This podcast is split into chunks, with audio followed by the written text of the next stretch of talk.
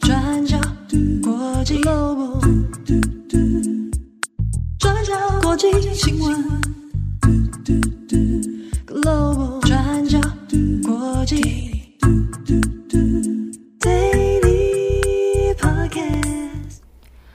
Hello，大家好，欢迎收听 UDN Global 转角国际 Daily Podcast 新闻。我是编辑慧仪，我是编辑木仪。今天是三月九号，星期四。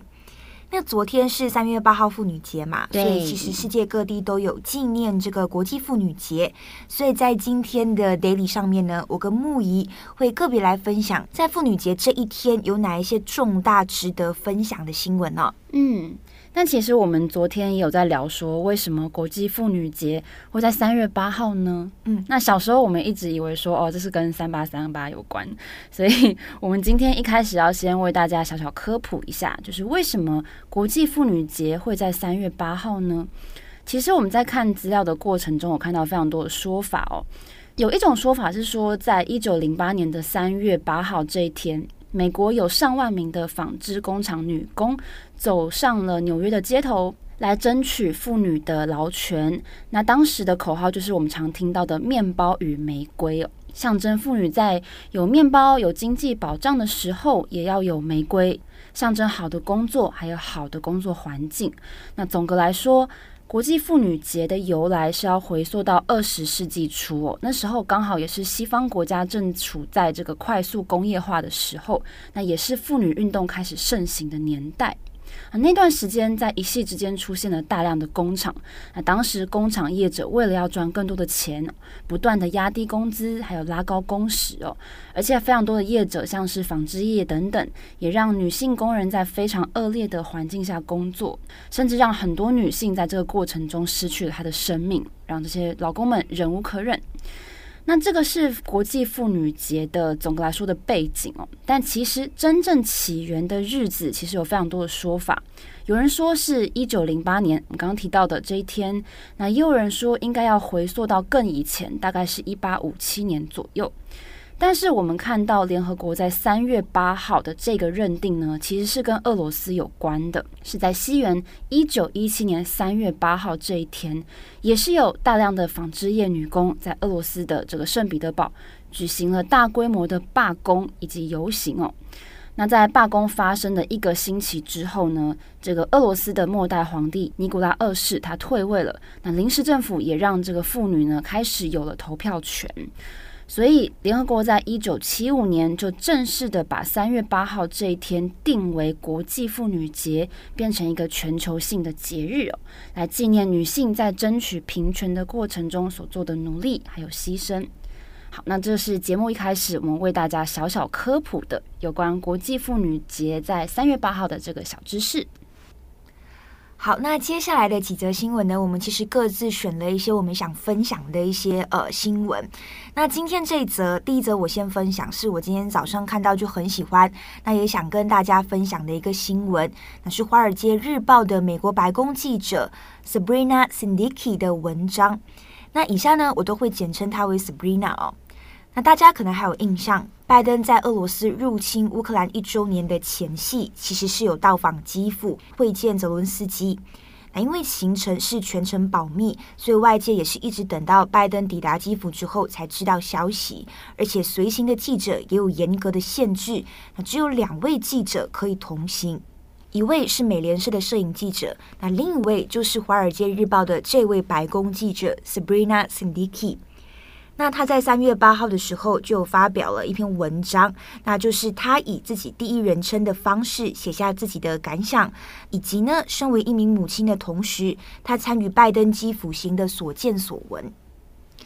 那他在文章里面，Sabrina 就提到自己的女儿刚满九个月，那在二月十七号那一天，他把女儿送到了这个日托中心，接着就收到了来自白宫的电话，说要进行私人会议。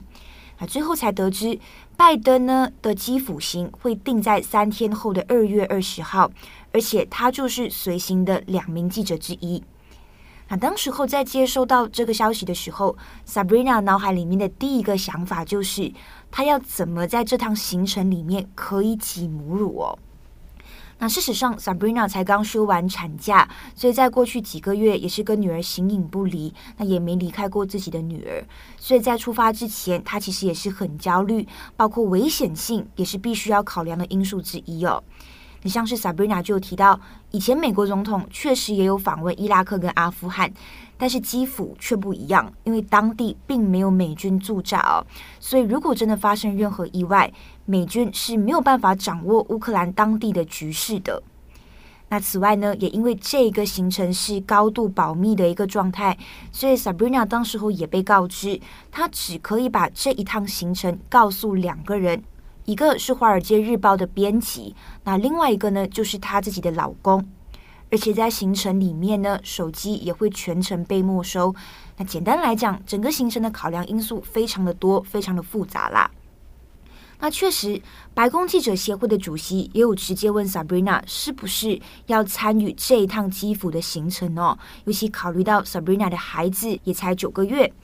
那但是呢，Sabrina 最后就告诉他：“我可以做到，I can do it。”但是他就提出一个要求，也就是他必须要可以在这趟行程里面挤母乳，那这没得商量。那要挤母乳听起来好像是很简单的事情，呃，只要有电源插座或者是吸乳器就可以运作了。那但问题是，整趟行程大部分都会在火车上面度过。那虽然火车上面有插座，但是没人可以担保，诶，这个插座可不可以正常运作？那虽然市面上呢也有那种可以充电无线的吸乳器，但是基于安全考量，那行程里面任何蓝牙无线设施都不可以携带哦。那不过 Sabrina 最后就提到，她觉得很开心，因为在拜登高度机密的这个基辅行里面，如何挤母乳，如何解决这个问题。最后也被纳入考量，还有讨论的细节里面，而且他也觉得非常的幸运，非常的感激。那协助他的白宫员工呢，都很能理解这件事情，也都给予支持。所以整趟行程里面，挤母乳的问题都有顺利被解决。那像是呢，在戒备森严的专机上面，Sabrina 就可以安心的挤母乳。那甚至呢，也可以请机组人员帮忙把挤好的母乳冰起来。那接着，在前往波兰还有乌克兰的边境路上，他们是改搭火车进入吧？那在火车上面呢，Sabrina 也是有顺利的把母乳挤出来。那不过，身兼记者跟母亲这两个呃身份哦，Sabrina 的心情也是非常焦虑、非常不安的。那例如，他就有提到，当他们正式前往乌克兰的时候，他的心跳也是加速哦。那当然，他也是一直提醒自己说，没有什么比跟美国总统一起出行更安全的方式了。那也说服自己说，哎，一切都会在计划当中。但是当下，我猜测，我个人猜测，他应该也是有做了最坏的打算，因为 Sabrina 就有提到，她把女儿的这个玩具，还有把老公写给她的信放在自己的口袋里面。她说，万一发生极度不寻常的事情。或许可能就是最坏的事情发生的话，那大家就可以从他的口袋里面知道，对他来说最重要的事情是什么。那也就是他的女儿跟他的老公。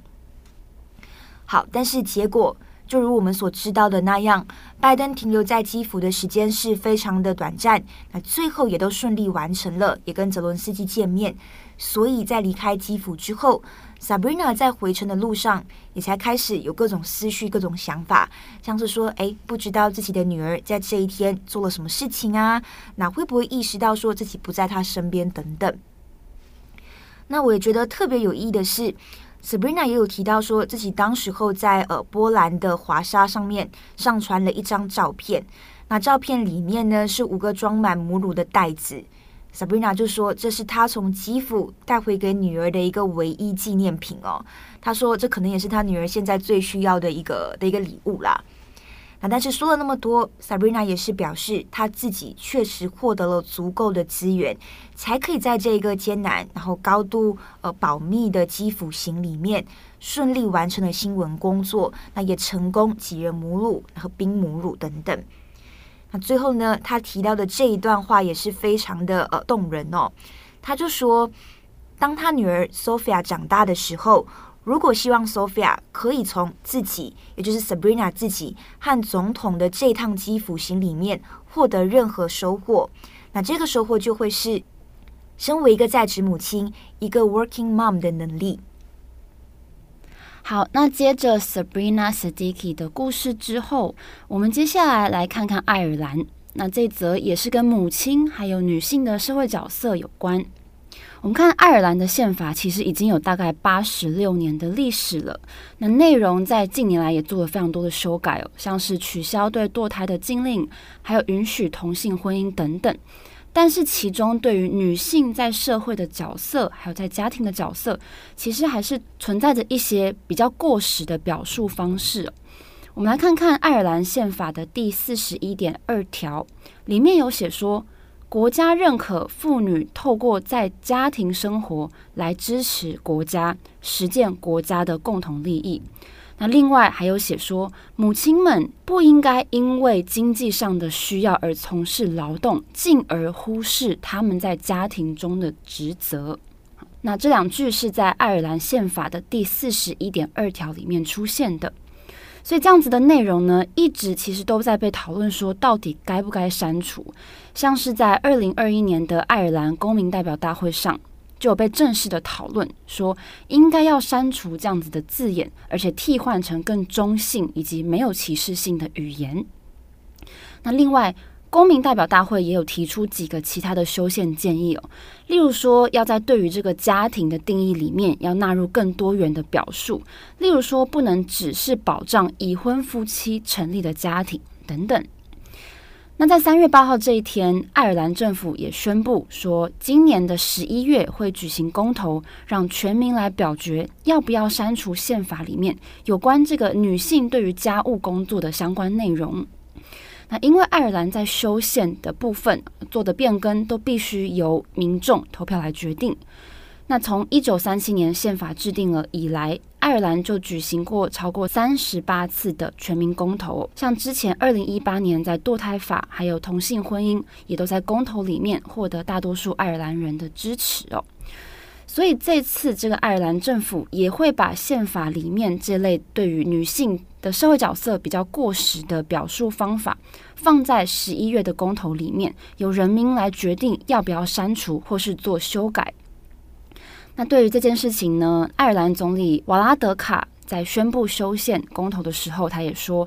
女性长期以来承担了过多的这个照顾责任，而且不管在家庭、在职场还是在整体社会来说，都还是存在物化还有歧视的现象。再加上还有家庭暴力啊，以及性别暴力，也还持续给非常多爱尔兰女性很深的恐惧哦。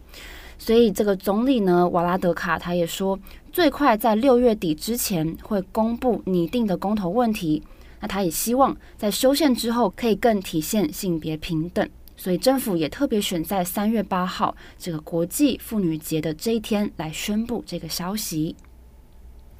那下一则我们来讲法国。法国总统马克宏在三月八号就出席了一个纪念会，并且表示呢会支持把女性堕胎权写入法国的宪法。那这个纪念活动呢，其实是为了纪念法国女性主义者哈利米。那哈利米也是一位律师，是在二零二零年离世。那过去一直也是堕胎权的坚定捍卫者。那其中呢，他个人的事迹也包括在一九七二年帮助一位十七岁被性侵后怀孕的女生争取到无罪判决，那这也是立下了里程碑哦。那我们先稍微看一下这个事件的脉络。那主要是美国最高法院在去年六月推翻了保护堕胎权的罗诉韦德案。那对此呢，法国的左派议员其实就很担心，那这个趋势会不会影响到法国？所以接着就开始积极推动，那希望可以让宪法来保护堕胎权。那其实早在一九七五年，法国就已经堕胎合法化了。那最新一次也有修订法案哦，也就是把堕胎的法定期限从怀孕十二个星期延长到十四个星期。那确实呢，呃，相比起在美国或者是欧盟的一些国家，法国民众对于堕胎的接受度也是更高的。像是在去年七月的一个民调就有显示，百分之八十三的法国人是支持堕胎合法化的。那在这一次在哈里米的纪念会上，马克宏就提到，他会在未来几个月提交议案，那致力呢把女性堕胎权写入法国的宪法。让堕胎权不会在未来受到阻碍或者是被颠覆。那现在虽然法国的国会两院对于堕胎权是有不同的看法啦，那像是法国下议院就认为堕胎权是权利 right，但是参议院却认为这是自由。但至少两院现在呢是已经投票，那支持把堕胎权写入宪法里面。那后续如果真的顺利通过的话，那法国就会成为第一个把堕胎权列入宪法的国家。那同时呢，也是希望可以把这个权利呢继续往外扩展出去，让女权的意识呢可以往更高的层次被提升。好，我们今天的最后一则来看看南韩。在国际妇女节这一天，也有上百位的女性齐聚在首尔参加游行示威哦。很多女性都认为说，她们在这个南韩的职场上面，不管在薪资还是在升迁机会方面，都面临着歧视的现象。那她们在街头上也说，她们期盼有一天这种歧视现象可以消失，让女性可以活在更平等的社会里面。这是首尔的示威者女性们在这个街头上表达的心声哦。那根据职场的议题呢，韩联社在三月八号这一天也发表了一篇报道，在讲述南韩女性在职场上面遇到的困境。韩联社就引述了经济合作与发展组织 OECD 的数据，说二零二一年南韩政府和企业里面管理阶层的女性比重只有百分之十六点三哦，在调查的三十六个成员国里面。南韩是排在第三十五名哦。那这个调查对于女性管理层比重的定义，是指在企业、政府高阶管理者、国会议员，还有大学校长、中学校长、小学校长等等这些管理工作里面，女性所占的比例。那调查的三十六个成员国里面，只有南韩、日本还有土耳其的女性管理者比重是不到百分之二十的。那大家可能好奇说，那南韩是倒数第二名，那倒数第一名是谁呢？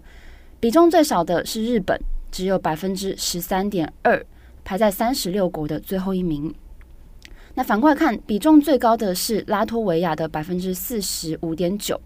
那再来是瑞典还有波兰，他们的比重都是百分之四十三。那接下来是美国的百分之四十一点四。那南韩的女性管理者阶层比重只有百分之十六点三，但是就进步幅度来说，南韩比平均值、平均进步值还要高出两倍多。但是整体来说，还是排在非常后面。OECD 的平均值是百分之三十三点七，那南韩的数字只有一半的水准而已。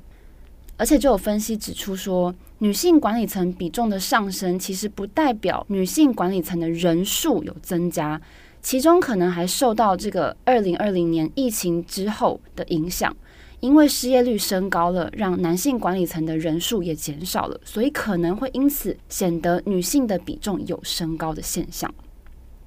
那对于南韩的女性权益发展，国际人权组织怎么看呢？国际观察组织在三月七号发表了一篇有关南韩女性权益的文章，它的标题很有趣，标题是。国际妇女节这天，南韩没有什么可以庆祝的。用这篇报道来检讨南韩的女性权益发展，还有南韩政府近年来的作为哦。我们来看看这个报告怎么写的。他说，尽管二零二一年南韩的堕胎合法化了，但是通过之后配套的措施做得非常的不好。非常多的韩国女性，她们有这个堕胎的意愿，但是她们不知道要怎么样才可以得到相关的医疗资源。还有另外就是性别暴力的部分，特别是网络的性暴力，在南韩也非常的猖獗，但是犯案者真正被惩罚的比例并不高。根据南韩妇女人权促进机构的统计，在二零二一年就有超过一千两百名的青少年在网络性犯罪中受害，包含其中就有包含散播涉及性隐私的照片、影片或是暴力威胁等等。还有就是，另外我们常常讨论到的引起社会愤怒的这些跟踪杀人案，包含二零二一年的金泰贤杀人事件，还有去年我们一直提到的这个地铁新塘站的全周焕杀人案，也都是针对女性在进行攻击还有杀害的。那让人很怀疑，这个南韩已经上路的跟踪处罚法到底有没有实际的效力呢？像是在去年总统大选的时候，有关这个妇女议题的辩论，更被激化成这种男女之间对立的讨论。我们看在南韩的讨论里面，不少男性认为女性主义者过分的夸大女性在这些事件里面受害者的形象。但是必须要说，这个一直都是南韩的舆论讨论的一个部分哦。但是当政府官员出来支持这样子的说法，事情就没有这么简单了。像是我们看在去年的总统大选里面，不管是保守派的主席这个国民力量党的主席李俊熙，还是后来当选总统的尹锡悦。他们其实都有站出来呼应这样子的观点，甚至有要为了迎合反女性主义者而提出要废除女性家族部的这种主张哦，让大批的年轻男性都跳出来支持保守派。那我们刚刚有提到这个女性高阶层的比重，其实我们也可以从尹锡悦政府里面看出一些端倪，像是尹锡悦他在当选总统之后，有意识到女性的反弹。所以女性家族部其实还没有被废除，可能也是这个原因。但是在负责女性业务的女性政策局里面的职员人数，在二零二二年底就已经从四十个人减少到三十三个人了。那人权观察组织在三月七号的这篇文章里面，也有表明的批评尹锡悦政府，说他们对于女性身体自主权还有女性的安全问题严重缺乏理解还有关注。而且还不断的分裂社会，来激化男女对立。所以，人权观察组织就呼吁说，南韩政府除了要继续保留女性家族部，而且还要扩大业务，包含增加女性，例如说对于堕胎相关资源的取得，而且还要做出更多改革，来遏制国内的性别暴力。好的，以上是南韩的部分。对，其实关于南韩的女性权益议题呢，过去在南韩一直都是非常争议，然后也非常敏感的一个课题哦。那针对呃这几个部分呢，其实我们的作者包括杨浅豪还有吴文哲，在过去其实都有写过一系列的观察还有评论。那可能我们稍晚也整理几个，可能我们觉得蛮重要的新闻，我们把它放在资讯栏上面。那大家如果有兴趣的话，也欢迎参考看看。好的，那么以上呢就是今天的几则新闻更新。那在录音结束的这个时间，刚好也是已经下午了一点半，大家记得好好吃饭。我们要去吃饭了，对，祝福大家有一个美好的一天。我是编辑会议，我是编辑木仪，我们下次再见，拜拜，拜拜。转角